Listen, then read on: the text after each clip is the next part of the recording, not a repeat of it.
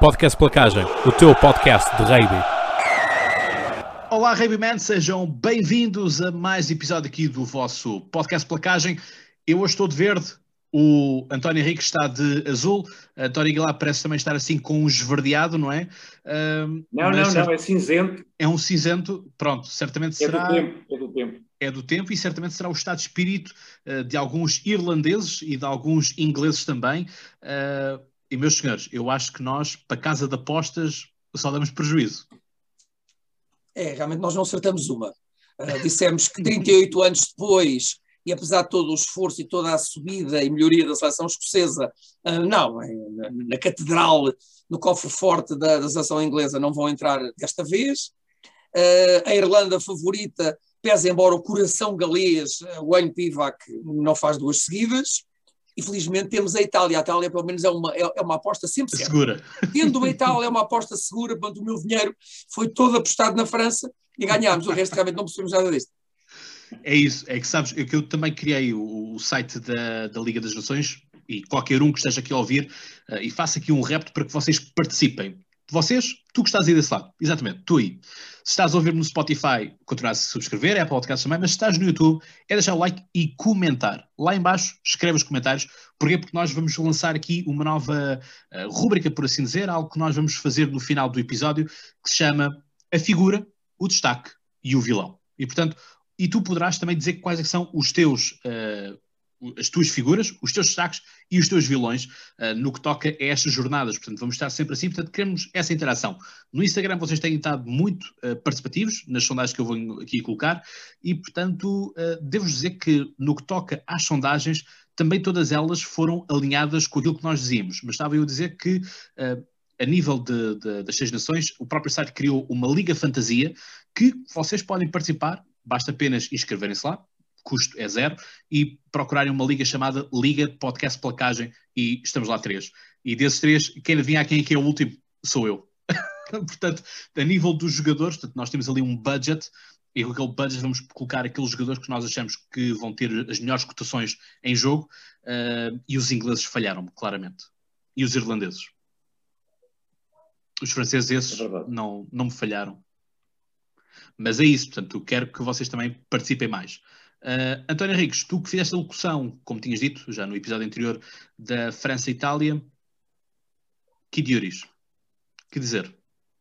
Ah, o que é que se pode dizer? Uh, o que se pode dizer é que a Itália somou a sua 28 derrota consecutiva uh, no torneio, 18 vez que perde por mais, ou igual ou mais de 50 pontos no torneio, que é assim uma marca bem forte, uh, eh, 18 vezes desde que em 2000 chegou ao, ao torneio, e uh, o Franco Smith, que, o sul-africano que dirige desde novembro de 2019 a Itália, continua sem somar uma vitória que seja. Só tem derrotas, nem um empatezinho para mostrar. Curiosamente, Franco Smith, que parece aqueles treinadores que nós conhecemos de outras modalidades, não deve ter visto o mesmo jogo que nós, porque na conferência de imprensa disse, teve a enorme lata de dizer um, eles não foram muito melhores que nós, tiveram só um pouco mais de bola, mas mesmo tecnicamente nós também tivemos muito bem. Para uma equipa que marcou um ensaio, sofreu sete uh, e viu a França jogar como jogou, realmente o Franco Smith ou está a precisar rapidamente ir ao oftalmologista ou então realmente ainda acredita que os meninos vêm de, de França uh, no, no pico de uma cegonha. Há pouco para dizer, a França um, em termos de experiência, tinha o dobro em termos de internacionalizações do que o 15 titular italiano. Mesmo assim, é uma equipa com muita juventude, vários jogadores campeões do mundo sub-20 em 2018 e 2019. E depois tem aquele que, ainda este fim de semana, alguém escrevia que há dois jogadores no mundo, no, no mundo do rugby, na atualidade, que fazem, se calhar, as pessoas, infelizmente agora não podem lá ir, mas comprar o bilhete, pagarem um bilhete para verem jogar. Um é o fijiano 3400 dos Bristol Bears, o Semi Radradra, e o outro é o pequenino 1,74m, o médio de formação um, francês, o Antoine Dupont, que fez a coisa, não fez a coisa por menos, mas cinco ensaios, fez passes para quatro, uh, os passos finais, as assistências, portanto, finais, e fez o quinto, marcou o outro ensaio. E, portanto, realmente partiu por completo. É um jogador que tem tudo, uh, tudo de, de rugby, é realmente um verdadeiro patrão uh, e, portanto, com uma avançada que dominou. E depois com os três quartos, em que o Jalibert mexeu muito bem uh, na equipa, tendo um ponta como o Terry Thomas, que marcou dois ensaios, o, o Brice Dolan, que também marcou um, o Gaban Villiers, que é um jogador terrível e percebe-se muito bem porque é que o Galtier não colocou uh, o. Um, o Damien Penaud como titular e, portanto, percebe-se que esta França fez uma, uma viagem turística uh, a Roma, confirmou tudo o que se esperava dela e, portanto, neste momento, e depois dos resultados dos outros dois desta jornada e do que se viu mesmo perante, perante uma fraca Itália, que está claramente na primeira linha de favoritismo do torneio. É, é, um pouco, é um pouco isso, né? E Dupont, uma vez mais, eleito o homem do jogo, não é? Tu até disseste uma coisa que ele está habituado, não é?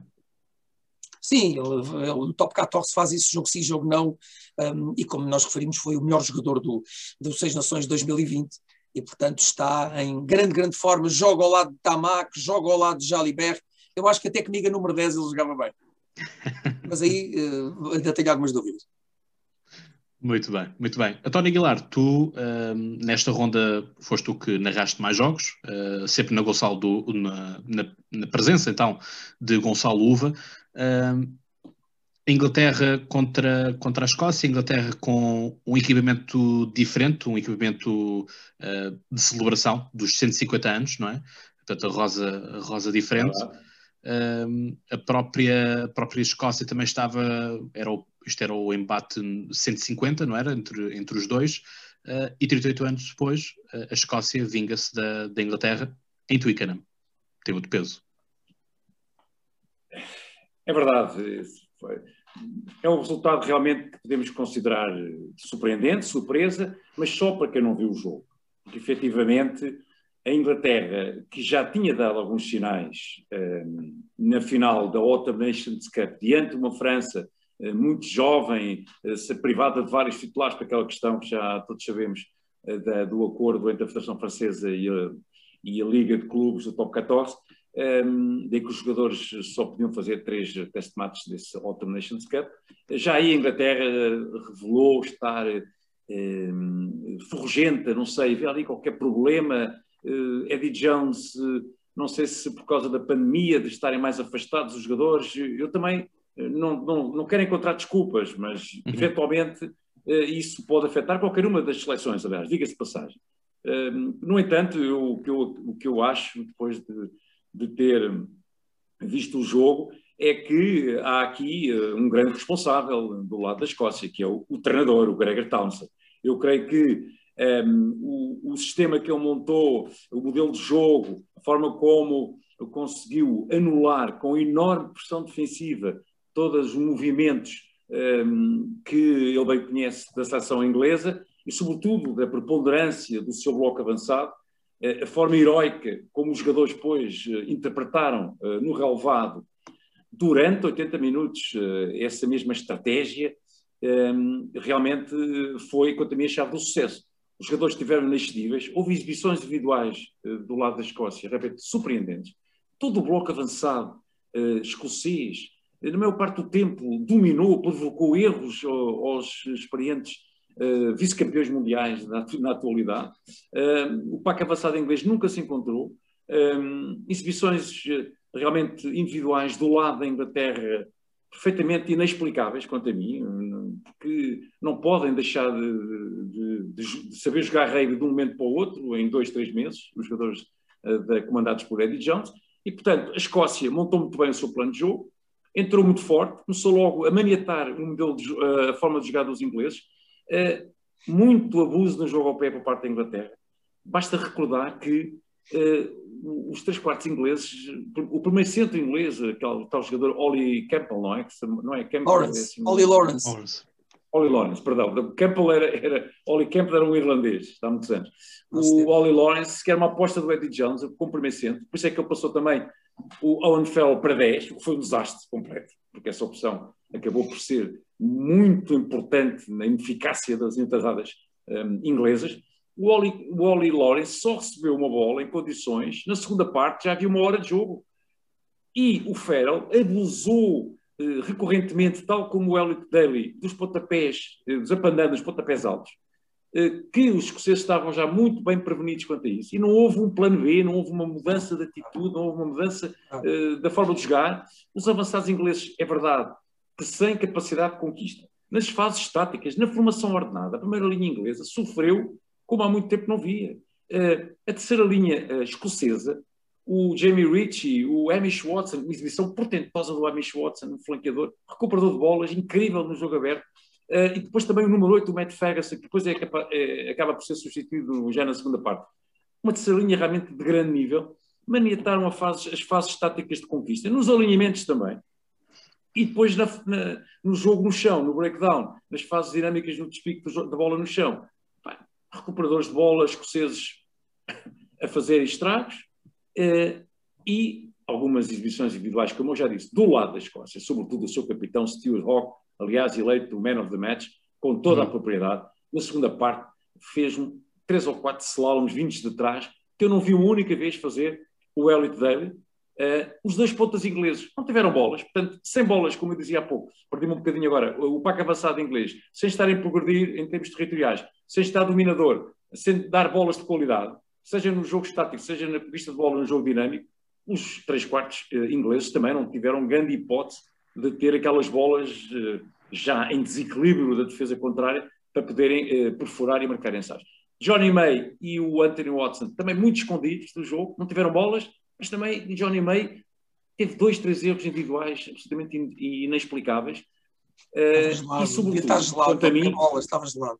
Não tinha bolas também, mas quanto a mim, do ponto de vista e o grande atrativo deste jogo, que não foi um grande jogo espetacular, uh, com muitos ensaios, aliás, teve um ensaio, não é? A verdade é que o, a Escócia, do ponto de vista da tomada de decisão, das opções, do que tinham que fazer nos momentos em que estavam dominadores, pôr a bola fora ou ir aos postes, eh, foram exemplares. exemplares. O único erro tático, quanto a mim, que até assustou um pouco, mesmo no fim, já creio que já tinham passado os 80 minutos, é aquela tentativa de pontapé de ressalto completamente despropositada do Finn Russell, que a bola é carregada a Inglaterra ia perdendo a bola e acaba depois o, o Stewart Hawk por recuperá-la com alguma sorte, põe a bola fora e acaba o jogo.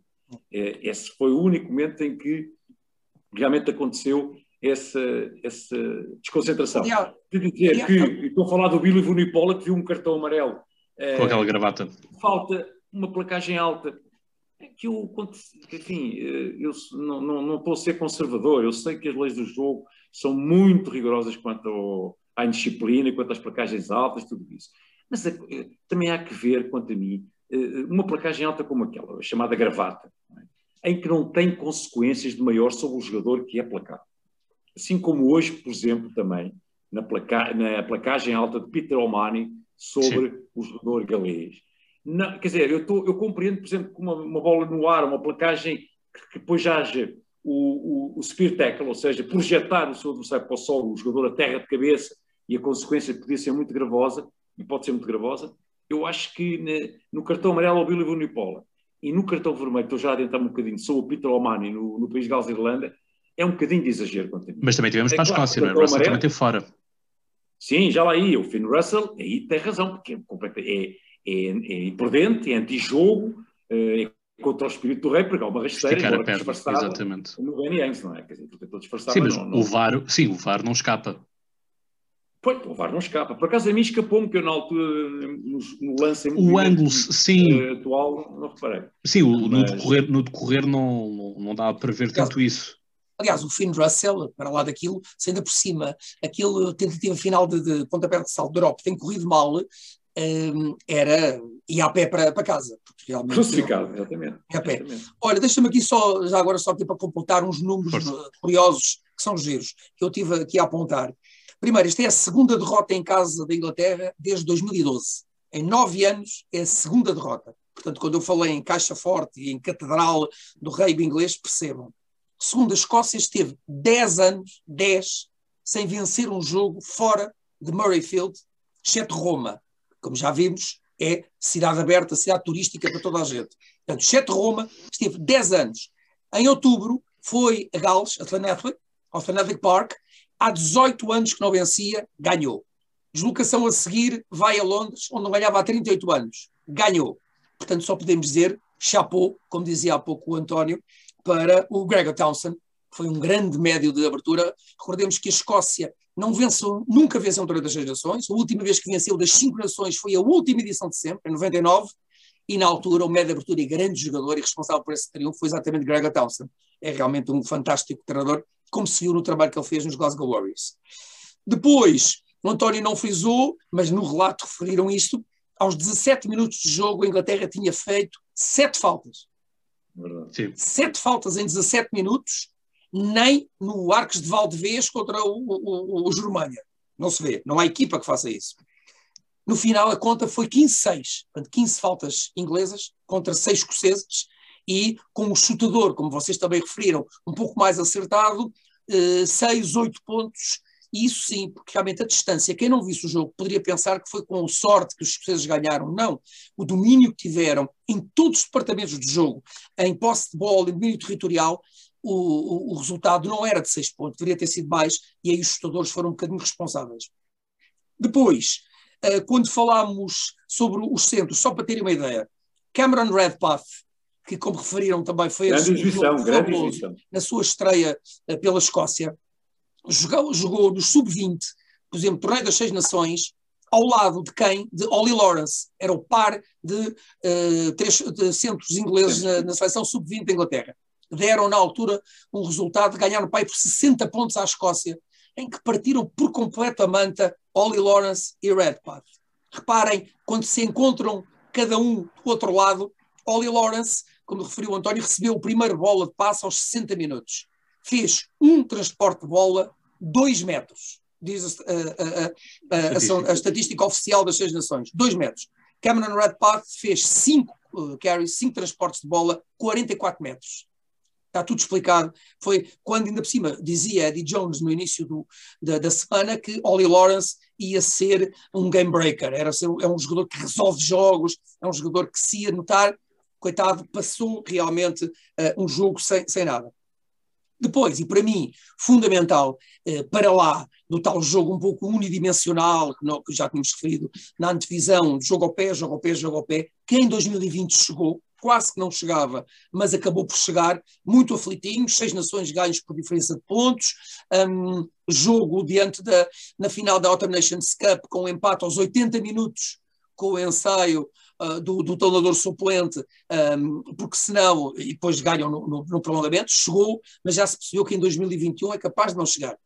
E depois, aquele conservadorismo de Eddie Jones, ele continua a confiar demasiado, se calhar, a dois anos do Mundial, nas mesmas figuras, nos mesmos jogadores. Só para terem uma ideia, os cinco jogadores dos Saracens que ontem estiveram em campo, entre os 23, nos últimos três meses de jogo, três meses, no total, jogaram 80 minutos de rugby. 80. Cinco jogadores, três meses, 80 minutos. E foi isso, para mim, foi a grande diferença. Notou-se que, apesar de não estarem muito bem em termos de Guinness, quer a Edinburgh Rugby, quer os Glasgow Warriors, as duas franquias escocesas que dão a 99% da, da, dos jogadores da, da Escócia, os jogadores, apesar de tudo, têm, neste momento, têm competição. Os ingleses, António, notou-se em muito caso, estavam, como tu falaste, rusty, estavam muito enferrujados. Enferrujados. Sim, isso acaba por, por ver, lá está, e isto é um pouco aquilo que estavas, uh, que abrimos também este, este debate, que é como é que em três meses uh, parece que desaprenderam a jogar rugby, não é? Talvez essa, essa seja a chave, o busilis da, da questão. Mas é isso, é que nós vimos um jogo muito preso por parte, preso literalmente por parte da, da, da Inglaterra, eu, eu honestamente eu acho que houve pouca, varia, pouca variação de jogo, era sempre a mesma ideia. Claro, sempre a mesma ideia. E portanto, eu acho que honestamente, por exemplo, eu acho que de, das melhores pessoas que, que trabalharam no, no, campo inglês foi o, o número 4, o Mauro, Mauro Itachi, que acabava por fazer aquela mancha, não é? Aqueles, aqueles bombeares que já não me recordo quem que eram os escoceses que estavam a fazer esses bombeares. Uh, era uma informação, era uma informação pequenino. Claro, o Oli Price. É o Price, exatamente. Uh, portanto, o Price, quer dizer, insistia também naquela e o Toji estava, estava lá sempre a, até, até aí, até aí, dois dos principais jogadores da avançada inglesa, também nas estatísticas oficiais, levam um cartão bem alaranjado, ou seja, Mário Itoji faz três faltas, Sim. Portanto, ele joga muito, na, na, como vocês iam sempre referindo, muito ali na barreira do fora de jogo e fez três, e o Tom Curry fez outras três. Portanto, só os dois dos principais jogadores ingleses um, abusaram um pouco. E o Andrew Brace nisso estava, estava muito bem colocado, o árbitro sempre muito bem, é um árbitro novo, portanto esteve sempre muito bem a acompanhar os lances. E portanto seis faltas feitas por dois jogadores, todas geralmente ali na zona do breakdown, na zona ali à volta das formações espontâneas, um, foi realmente também um departamento em que os ingleses não tiveram nada bem. E depois já agora só para referir um nome que temos que dizer, uh, não, não, não jogou como o Stuart Hogg, como o Johnny Gray, como o Watson, mas acabou por ser fundamental. A Escócia ganhou por 5 pontos de diferença e os 5 pontos foram ensaio. Aquele senhor Duan van der Merwe é realmente um lomo equipando branco. Seis jogos pela Escócia, quatro ensaios. Só em dois jogos pela Escócia que ele não marcou. Portanto, é uma máquina de marcar ensaios e é uma arma de destruição maciça e bem utilizada, como ele é utilizado no Edinburgh Rugby. Não esquecer que foi o melhor jogador da Guinness para o Fortino em 2020 e ontem mostrou porquê. Teve duas ou três bolas e lembra-se, além do ensaio, virou o boneco em mais dois ou três. É um jogador realmente fantástico. Sim, de origem, de origem sul-africana, não é? Ia marcando outro. Claro, claro. Ia marcando um ensaio naquele salto de bola. Ia marcando um ensaio naquele salto de bola. Sim, que, que, ele, que ele até olha para a câmara e faz assim, assim, não é? Foi por um bocadinho é, que, ele, que ele não apanha, porque ela é, é, é das bolas mais fáceis que é apanhar e aterrar, não é? Portanto, não há. Eu até, eu até pensei que ele estivesse a falar de uma parte anatómica do meu corpo, mas não, era mesmo, era mesmo a distância da bola que faltava. mas era, mas era mesmo, era assim, um, faltou um bocadinho. Aquilo que eu tenho estado a ler eh, por parte da crítica, da crítica desportiva, tem sido muitas farpas atiradas a, a Farrell, Owen Farrell. Uh, não sei até que ponto ele teve muito apagado do jogo, via-se eu vi-o demasiado atrás a buscar o jogo, uh, estava quase paralelo muitas vezes com, com o fullback. Um, e portanto, quer dizer, evidenciou-se por ter marcado, ter, ter feito dois, uh, ter feito passar dois melões na, nos postos. Eles continuam a dizer que o melhor jogador, o melhor playmaker inglês, e diziam os comentadores, percebem os conhecedores, é realmente o Ford, George Ford, que só entrou já mesmo, já parte perto do fim, portanto, e lá está a coisa, ele geralmente não quis colocar a 12 para pôr o tal game breaker, o tal Ollie Lawrence. E no final não tivemos Lawrence e tivemos o médio de abertura, que também, como, for, como dizem as estatísticas inglesas, a Inglaterra, a perder aos 20 minutos e com Owen Farrell a médio de abertura, nunca virou um jogo. Nunca. E ele já tem mais de 80 seleções. Nunca conseguiu virar um jogo com Owen Farrell a média de abertura a perder aos 20 minutos. E a estatística ontem confirmou-se. Exato. É, é, muito por aí. Sim, eu, eu, acho que o lugar dele eh, de futuro é realmente para meio centro, tem que regressar para meio centro. Se é que se tirá-lo, tirá o Eddie Jones nunca vai tirar, porque é o capitão não, da equipa. Não tem um chutador como ele, ele, ele realmente, a gente não pode criticá-lo em várias Agora, coisas, mas ele então, é um chutador de 85, 90%, é, é muito bom mais. Evidentemente. Não sei até que ponto é que o, esse rapaz que, que jogou titular, não é? O Oli Lawrence não terá que ir para o banco de suplentes para entrar o fora. Isso agora são as decisões. Agora, mas, por exemplo, com aquilo que dizias há bocadinho do, dos jogadores dos Serras, é, está bem refletido, não só em todos eles, mas sobretudo por exemplo, no Billy Vunipol. Eu, Billy Vunipol, eu não ouvi fazer praticamente um transporte de bola daqueles demolidores como fazia. Está claramente fora de ritmo e, isso foi por demais evidente, não é? E, e se calhar com os números 8 que ele vê é que chega atrasado e mete o braço e faz a gravata. Os números 8 que neste momento o rugby inglês tem, não é? Uh, lá está o conservadorismo, como por exemplo o Jamie George, que nós fartámos de ver quando está em forma no Saracens, é um quarto terceira linha, um jogador terrível, não passou completamente ao lado, foi completamente ultrapassado, reparem, pelo treinador escocês, que é o terceiro na escolha. Uh, Fraser Brown e Stuart McAnally são o, capitão e o vice-capitão, são os dois capitães, foram capitães da Escócia, agora é o Stuart Hogg, mas foram os dois capitães, são titularíssimos nas respectivas equipas, estão lesionados, ele teve que ir buscar um terceiro talonador e aquilo foi certinho, quer os lançamentos, quer a jogar um grande jogo do Turner. E no Jamie George, que é um belíssimo número 2, ontem ficou, foi claramente o segundo melhor uh, na, na, na compita entre os dois talonadores. É, e a nível da primeira linha, que eu também há pouco referi as dificuldades uh, que tiveram na formação ordenada, tanto o Zander Ferguson como o, o outro pilar, o Rory Sutherland, toda a primeira linha escocesa uh, teve é. por cima na, nas forças ordenadas. Lembras-te do que Faz, dizia? faz muita falta o Kyle Sinclair e o Joe. Não. Joe Marlow e o Kyle Sinclair. Não, e o, e o Vunipola, lembro do que é que nós dizíamos, que o Sutherland o estava a fazer Vunipola teste, também, o Sutherland estava a fazer teste para os Lions, como tu assinalaste, o Gatland estava lá, estava ao vivo, portanto, Estava saiu lá, lá, do sul da, da, da Nova Zelândia, onde ele agora está a viver, para ver estes jogos. E, francamente, reparem, as últimas eh, equipas dos, dos Lions não têm tido jogadores escoceses. Os, os testes, os test matches, não tem nenhum jogador escocês nos test matches. Aliás, curiosamente diziam este fim de semana, depois do jogo, que Stuart Hawk, finalmente a jogar assim, poderá estrear-se como Lion no, no test match, que nunca aconteceu.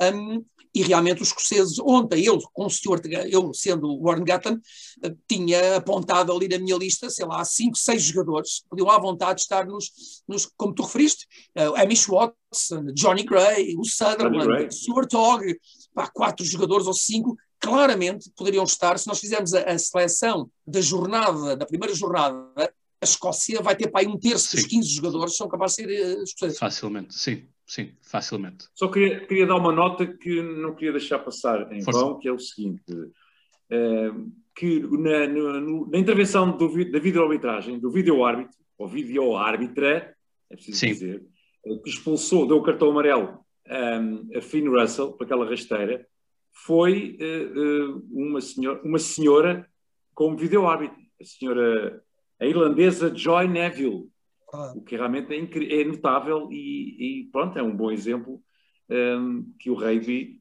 ah. está a acompanhar as Era uma grande- grande árbitra de rugby feminino, uma das melhores árbitras de rugby feminino, e realmente eles foram aproveitá-la muito bem. Muito bem. É importante, é importante este. São pequenos detalhes que vão mudando as mentalidades também, que vão abrindo portas para, para, outras, para outras questões também elas relevantes e o desporto, nós sabemos que o desporto é sempre um veículo importante eh, nessa, nessa mesma parte. Bom, e tivemos então o coração galês que bateu, eh, diria bem forte, não é? Portanto, tivemos ali vários. Foi um jogo com, com várias casualidades, no sentido de tivemos logo a, Esco- eh, a Irlanda a jogar com menos um. Tivemos também um galês que teve que ser logo substituído, portanto, também pouco, pouco durou em campo. Um, e foi um jogo de aflitos. Uh, eu pessoalmente uh, estava a torcer por País de Gales, a minha irmã estava agarrada à bola a torcer por, pela Irlanda uh, e aqueles instantes finais o jogo podia ter virado. É verdade.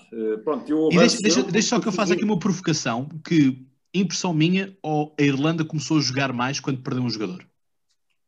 Tens razão, Cláudio, é verdade, é verdade. Uh, de forma surpreendente, porque quando, quando estávamos à espera que aos 13 minutos, quando o cartão vermelho foi mostrado ao Peter Omani, eh, que o País de Gales acelerasse para re resolver e marcar pontos e, enfim, ganhar eh, conforto e folga no, no, marcador. Mas foi precisamente ao contrário. Foi eh, a Irlanda que tocou a reunir, que passou a dominar claramente a posse de bola, montando muitas fases à mão em, em sequências ofensivas em que uh, realmente havia ali um rendilhado de passos. É verdade que é, falta um pouco de eficácia na quebra de linha das defesa, da, defesa, da defesa, neste caso galesa. Claro que se pode dar mérito à defesa do País de Gales, mas uh, digamos que a Irlanda mastigou muito o jogo, com muita posse de bola, com domínio territorial, mas eficácia não tanto. Portanto, mas é verdade que os irlandeses conseguiram, estavam a perder por uh, 3-0, depois 6-0, depois deram, conseguiram empatar a 6 pontos. Sim. E uh, quando saiu o Peter Almani estavam a perder por 3-0. Depois levaram o 6-0, depois lá empataram e conseguem marcar aquele ensaio que lhes dá a vantagem ao intervalo, que eu dou um 6, se memória, não, 13-6 ao intervalo. E portanto, aquele ensaio do segunda linha do Ted Bunn foi muito bem construído. É, para mim, a melhor jogada, porque há um cruzamento entre o Jonathan Sexton em plena área, 22 metros, em frente aos postos, no centro do relevado, entre o Sexton, o capitão, e o, e o Robbie Henshaw, e depois o Henshaw passa pela placagem do Justin Tipperidge, um, ainda escapa a Talupa e fala e tal, vai transmitir para o Josh Van der Fleer, e depois aparece muito bem uma limpeza de rec a um metro da linha de ensaio galesa, e, e surge embalado o Ted Bunn, que faz um belíssimo ensaio é talvez a jogada com maior eficácia, que resulta no ensaio dos irlandeses. É evidente que se receava que na segunda parte, e já com menos um homem, uh, o peso físico, o desgaste, iria mais facilmente atingir os irlandeses, mas não se, não se sentiu isso quanto a mim.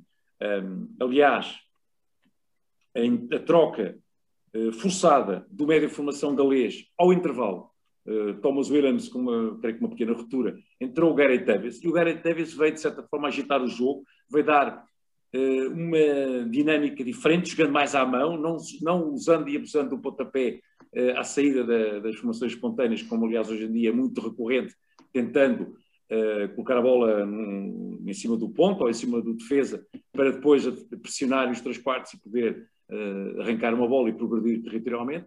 Mas a verdade é que a Irlanda, que ao final da, da primeira parte uh, tinha 61% de posse de bola contra 39% dos galeses, a jogar com menos um jogador, que realmente notável. notável.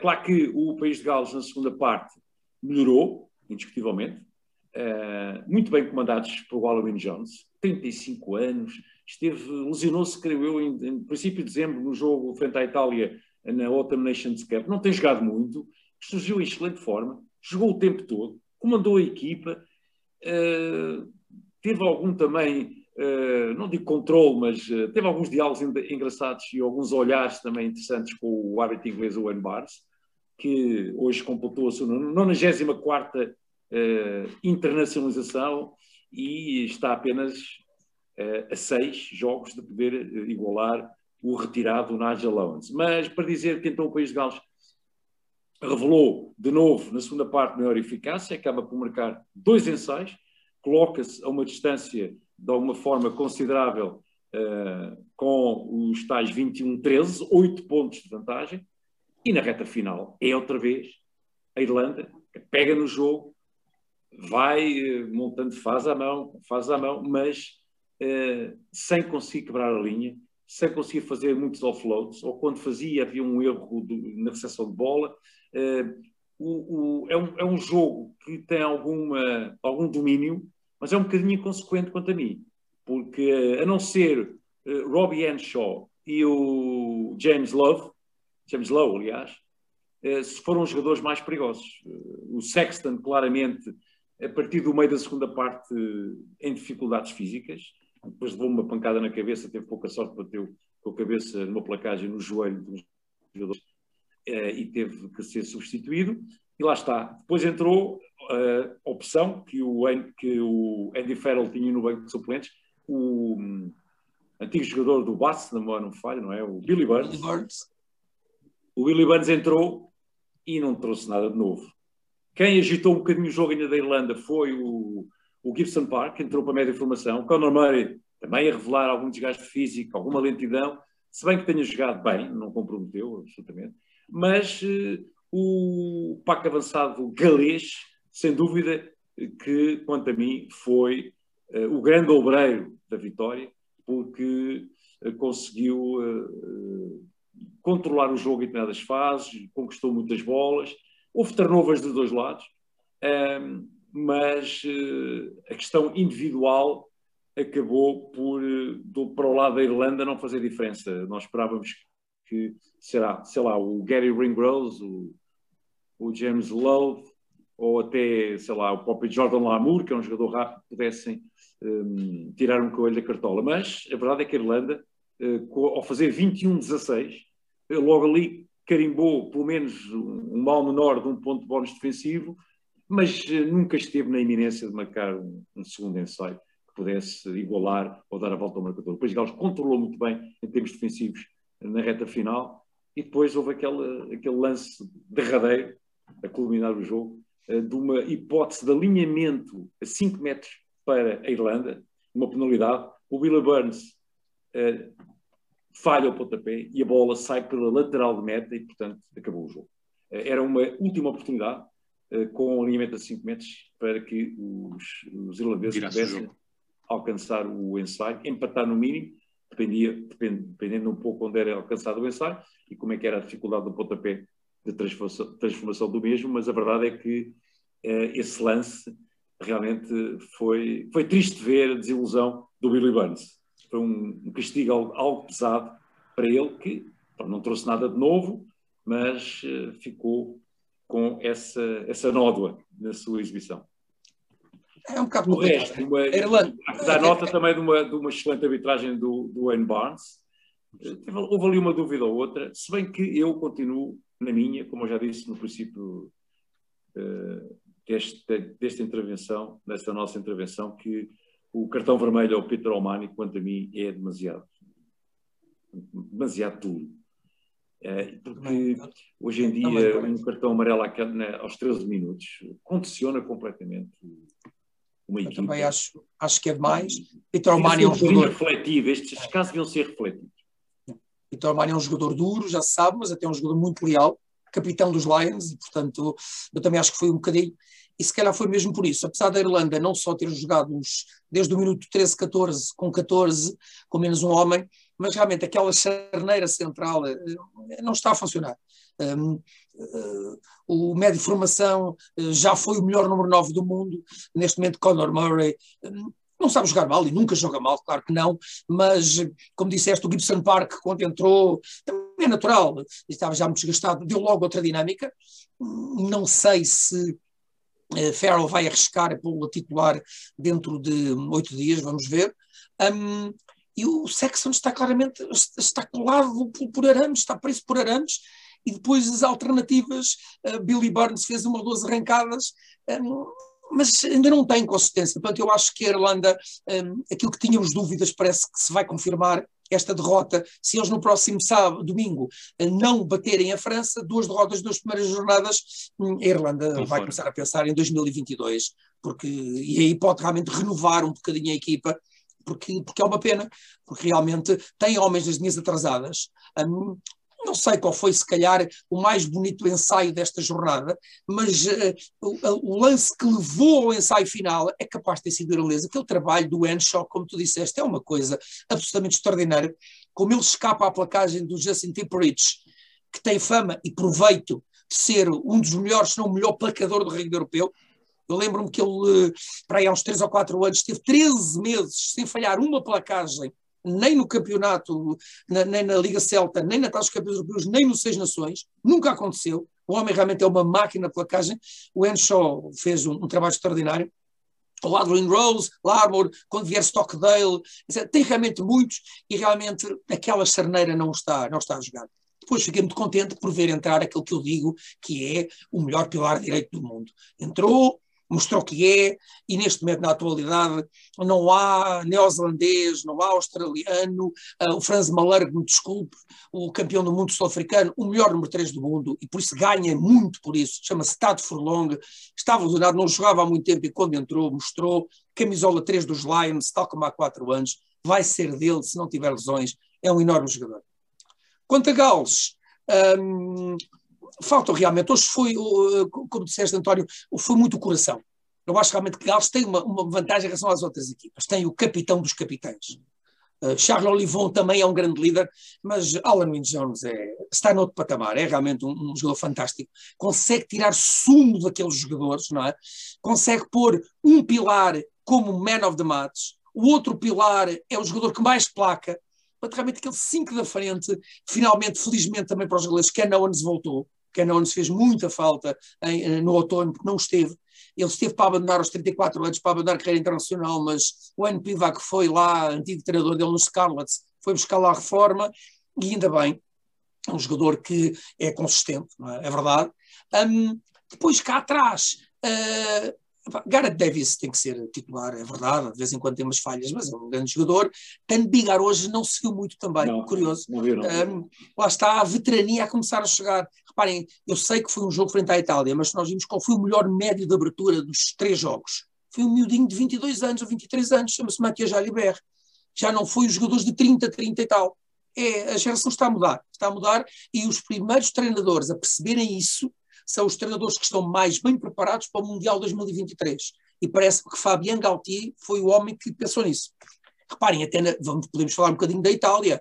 Aquele do italiano, uma equipa verdadeiramente medíocre, o número 9 e o número 10 italianos, um tem 19 anos e o outro tem 20, vão ser os médios da Itália nos próximos 10 anos. São belíssimos jogadores. Se arranjarem uma equipa à volta daquilo, temos jogadores, Garbisi, não vai faltar muito, não estar uma equipa do top 14, não vai demorar muito, portanto, é verdade. E, portanto, Gales cá atrás, como tu referes muitas vezes, a Afpen é um belíssimo chutador, mas não tem a dinâmica não, do Liam não Williams. Contra-ataca, não contra-ataca. É, Liam Williams é outra coisa. Depois nós, quando falámos curiosamente dos dois pontas que iam ser titulares, North acabou por ir para três quartos centro e marcou um belo ensaio. Portanto, é um jogador, eh, tem que jogar sempre. O Jorge não, se for preciso, joga no número 9. Pronto, vai ter que jogar pronto, naquela equipa. Nesta equipa galesa tem que jogar sempre. Depois o Josh Adams, que é só o melhor eh, marcador da última edição do Mundial. Como sabem, foi fazer uma festa familiar um bocadinho dilatada, apareceram nas redes sociais, houve Covid e apesar dele não ter sido contagiado, a equipa técnica do NPVAC disse não. Um, foi uma completa quebra de protocolo e, portanto, foi castigado, está fora. Vamos lá ver se vai estar no próximo jogo em Murrayfield, porque o Josh Adams dá também mais qualquer coisa, até porque o Reese que é realmente um, uma, uma pérola que está ali, estreou-se aos 19 anos, tem 20 e marca ensaios com a mesma facilidade com que eu bebo copos de água, e eu bebo muito, muitos copos de água, mas hum, o Rizemit, como vimos no jogo, aquele braço, aquela mão não ficou muito bem. Não, mas, não ficou não, bem, não. Não sei. Vamos ver como é que ele vai. Mas aquilo, ele lesionou-se sozinho ou, ou, chegou a ser pisado? Não, é há, eu acho há... que ele lesionou sozinho. Quando foi sozinho, no, não é? pôs a mão no, no relevado, torceu aquilo de forma um bocadinho arrepiante. É isso, é que há, há, uma imagem, é isso, é que depende dos ângulos, uh, fica-se na claro. dúvida, porque vê-se ali uma bota laranja, mas que não me parece, até porque ele, quando, quando a bota laranja desaparece da imagem, ele tem, uh, o bra tem a mão assim, Sim, portanto, recolhida. Portanto, não há tempo suficiente para a bota desaparecer e ele recolher a mão. Uh, portanto, também pareceu, pareceu um pouco. Ele, ele praticamente esteve um bocado escondido do jogo. Uh, o, este, o Ponta, que marca um ensaio, depois apareceu, pronto, apareceu na hora H. O outro tem, o Amis também. Eles praticamente, o Amos, não é? Eles, eles praticamente, os, os pontas, uh, não estiveram com bolas, porque os médios de abertura não. Realmente foi um jogo é interessante, com muitas, muitas nuances, etc. Mas realmente não é um grande jogo. Um, e portanto vai ser curioso, a próxima jornada vai haver um jogo entre duas equipas que ganharam, não é? Escócia e Gales, uh, mas e ganharam com dimensões muito diferentes. Escócia faz um feito, Gales ganhou, pronto, ganhou um joguinho, pronto, mas é bom e em termos psicológicos, finalmente um, uh, o NPVAC estava um bocadinho em xeque, não é? Ele praticamente, uh, ele só tinha ganho, desde que entrou, só tinha ganho jogos à Itália, ou à Geórgia, não tinha ganho mais ninguém. E, portanto, finalmente é o seu primeiro triunfo, uma equipa a sério do ranking mundial, e portanto o NPIVA que, certeza, ficou com os ombros bem mais largos. E uma palavra para um, James Lowe, número 11. Gostei muito, James Lowe, claro, mas aí James temos que falar da sua origem, não é? Um neozelandês, claro. uh, com experiência de Super Rugby, um, e que uh, é um jogador que não se esconde, vai à procura da bola, muito, muito, muito interventivo, uh, uh, perigoso, forte nos duelos individuais, seguro nas bolas no ar. Um, tanto ele como o Gibson Park, Gibson Park também é neozelandês, Samuel não me falha. Sim, sim. Um, foram jogadores que um entrando na segunda parte para dar maior movimentação e, e aceleração no jogo irlandês, e, mas o, durante o jogo todo, o, James Lowe foi realmente, mesmo a chutar para fora, pontapés muito longos, um, que, que até algumas, alguns, algumas vezes até pensei que podia ele ser ele a chutar para fora para aquelas bolas, para, para os alinhamentos, do que o Sexton, porque o Sexton eh, dá pontapés de 20, 25 metros, enquanto que eu acho que é preciso arriscar um pouco mais para conquistar mais metros, para pôr a bola mais dentro do meio campo adversário. Mas surpreendeu-me bastante. Já o conheci, aliás, o James Lowe. O James Lowe, ele tem 101 quilos, tem praticamente 1,88m, quase 1,90m, 101 quilos, é um tipo jogador dos Chiefs. Chiefs Está desde 2017 no Leinster a fazer isto, jogo sim, jogo sim. É um jogador fantástico. O que é que só se pôde estrear diante do país de Gales na, na Nations Cup foi quando ele fez os 36 meses. Isto, portanto, já há, muito, há largos tempo que estavam os irlandeses, quer o jogo Schmidt, quer agora o Ferrell, à espera quando é que ele faz 36 meses, vamos acelerar o relógio porque realmente ele é um jogador tem, de tirar tem, tem o sangue Maori? Tem o sangue Maori? Claro. Ele é o Maori e o Black, não é? Também, não é? Tal como o Gibson Park, são dois Maoris ou Blacks. e, portanto, uh, estão lá. Agora, deem-lhe bolas, não é? O problema é, é esse, é que, faltou, é que realmente é nós... Pois, o problema é esse, é que nós uh, não vimos uh, bolas nas pontes. Aliás, também... Tal Na reta final, da, um pouco mais. né? tal como no jogo da Escócia, não é? praticamente não vimos, nós só vimos bolas nos pontas este fim de semana, nos dois pontas franceses. Pois, mas exatamente. Fartaram-se de tocar na bola, quer o Tobá, quer o Gaban Villiers, e marcaram ensaios e jogaram os outros, nem por isso. O que prova que, eh, como tu dizias, o, metro quadrado está muito caro neste top do rugby europeu e ser ponta está cada vez mais difícil. Cada vez mais difícil. Não é que aquele nosso tradicional rugby do nosso tempo, nós dizíamos o rugby de 10, 8 mais 2, mas uh, hoje houve jogos assim. Basta analisarmos quantas vezes tocaram na bola o 13 e o 14 dessas equipas e ver que podiam ter passado algum tempo no bar de, de, do Milé, do, do, do, em Cardiff, foi também em Twickenham, não se tinha notado a falta dele. É isso, é, acabou, por ser, acabou por ser um pouco, um pouco assim. Uh, lá já tivemos ali um, os irlandeses a respirar um pouco, um pouco mais ofegantes no, no final. Uh, e foi uma pena, uh, porque estavam, nos instantes finais, estavam para aí a 2 metros, se tanto, da linha final, e voltam uh, a bola toda para meio, para, para meio do campo. E, portanto, quer dizer, voltou-se ali a perder um tanto isso, e acho que, acho que as equipas têm que perceber um pouco isto também, que é a questão da de ganhar metros, não é? portanto não é apenas estar ali uh, a, a, trocar a bola, é necessário também ganhar, ganhar metros e acho que cada vez mais estamos a ver jogos mais táticos nisso, uh, de, das equipas a ganharem metros e foi algo que não vimos no, no caso da Inglaterra, uh, porque pode, podemos até mandar bolas para fora, mas diz que isso no, no alinhamento conseguimos pescar a, a, bola e porque vimos muitas vezes isso, não é? Gales ganham muitas bolas à, à Irlanda houve vários roubos de bola nos alinhamentos, neste país de Gales e Irlanda.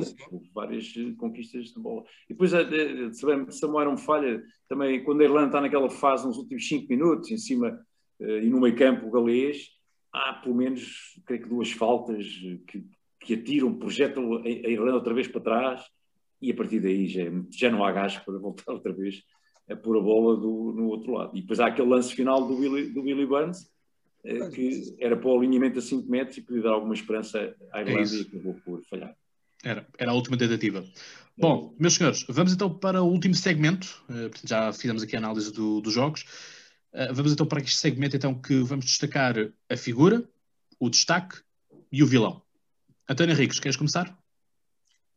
Quero. Uh, a figura, um, pelo que jogou, eu gostaria muito de dar também o prémio ao Stuart Hogg, Man of the Match no jogo em Twickenham, mas não, tem que ser claramente Antoine Dupont. Está em 5 dos 7 ensaios, faz 4 passos finais, marca um, joga enormidades. Eu, se tivesse dinheiro, comprava-o e punha-o a jogar no meu jardim. Mas não tens. Não tenho nem dinheiro nem jardim.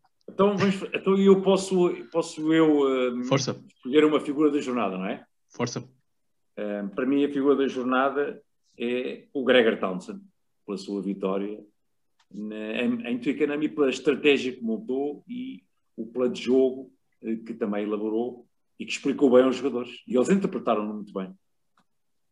Muito bem. Eu aí uh, vou ser um bocadinho mais conservador e vou escolher o Stuart Hogg. Um, porque uh, acho que tem mais mérito uh, de estar a jogar contra a Inglaterra do que estar uh, a jogar contra a Itália. Para mim é apenas este o critério, é o critério da dificuldade.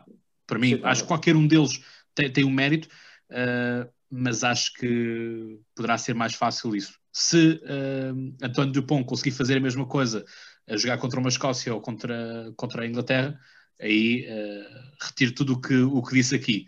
E lá está, e vocês sabem que eu sou, sou adepto da França, portanto não é não, não é aqui nada, nada contra o Antoine Dupont, até pelo contrário, eu quero que ele, que ele marque claro. muitos pontos, uh, mas acho que tem que, para mim, a questão da dificuldade tem que, tem que pesar um pouco.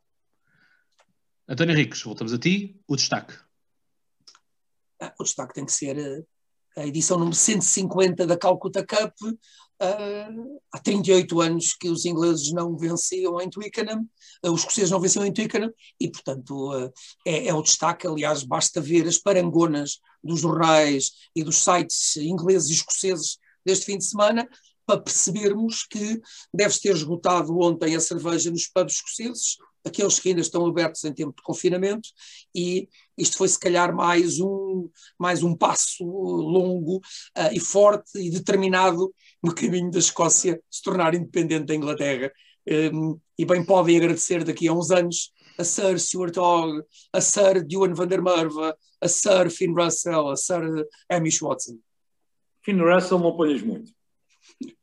É, tira. Só queria, só queria, dizer, só queria dizer algo, já que o António falou muito bem na Calcutta Cup e da conquista, a vitória dos escoceses, uh, queria apenas sublinhar um detalhe que porventura terá escapado uh, a muita gente, que é o seguinte: quando a Escócia está a festejar e os dois jogadores que levantam o troféu, a Calcutta Cup, são um deles é o Cameron Redpath, que é o estreante, e o outro é o pilar, o Rory Sutherland. Portanto, são dois jogadores jovens e um é estreante que, uh, creio que o capitão, podia ser o Stuart Hogg a levantar a taça, não é? Uh, Calcutta Cup, mas não, foram dois jogadores uh, jovens que eles escolheram para levantar a taça. O que realmente... acho que ele, ele empurrou-os, para, ele, ele, ele, ia pegar na taça e empurrou-os, portanto, ele foi o próprio, isto é que se chama-se liderança, decidiu, não, vamos pôr estes à, à, à frente. Eles merecem, um, são novos e por aí é. E o Red Path tem, tem um sabor, tem um sabor uh, diferente, diga-se. Claro, muito especial, exatamente. Nós, nós que, que o mencionámos uh, no episódio de, de antevisão por causa disso, saber o que é que o, o ponto de vista emocional iria valer. Uh, da minha parte, o, destaque que eu quero dar, eu quero dar o destaque a uma pessoa que vocês um, não, pronto, falaram e disseram bem que só apareceu mais no final, que é o Louis uh, Rizamet, uh, pá, 20 anos, uh, acho que marcou, marcou o ensaio mais importante do, do jogo, uh, de, de País de Gales com, com, com a Irlanda, e portanto acho que, acho que, há, que há isto a celebrar, por assim dizer, ou destacar neste caso. Ele, desde os 18 anos, foi dos jogadores mais jovens a marcar ensaios na Premiership, no Gloucester Rugby, e dizia: se ele não tiver sorte com, com lesões, não é? Uh, pode vir a ser um, um, grande do rugby galês nos próximos 10 anos. Vamos ver se vai ter sorte. E hoje já começou com aquele azar na mão, vamos ver. Vamos ver o que é que, o que, é que vai dar. O que é que, dentro de uma semana, esperemos que ele, que ele esteja de volta. António Henriques, vilão. Vilão, um, Uhum. Só pode ser um, porque realmente poderíamos eventualmente falar do homem que viu o cartão vermelho que afetou a Irlanda, mas a culpa não é bem dele e hum, é um excelente jogador, e portanto o vilão só pode ser um.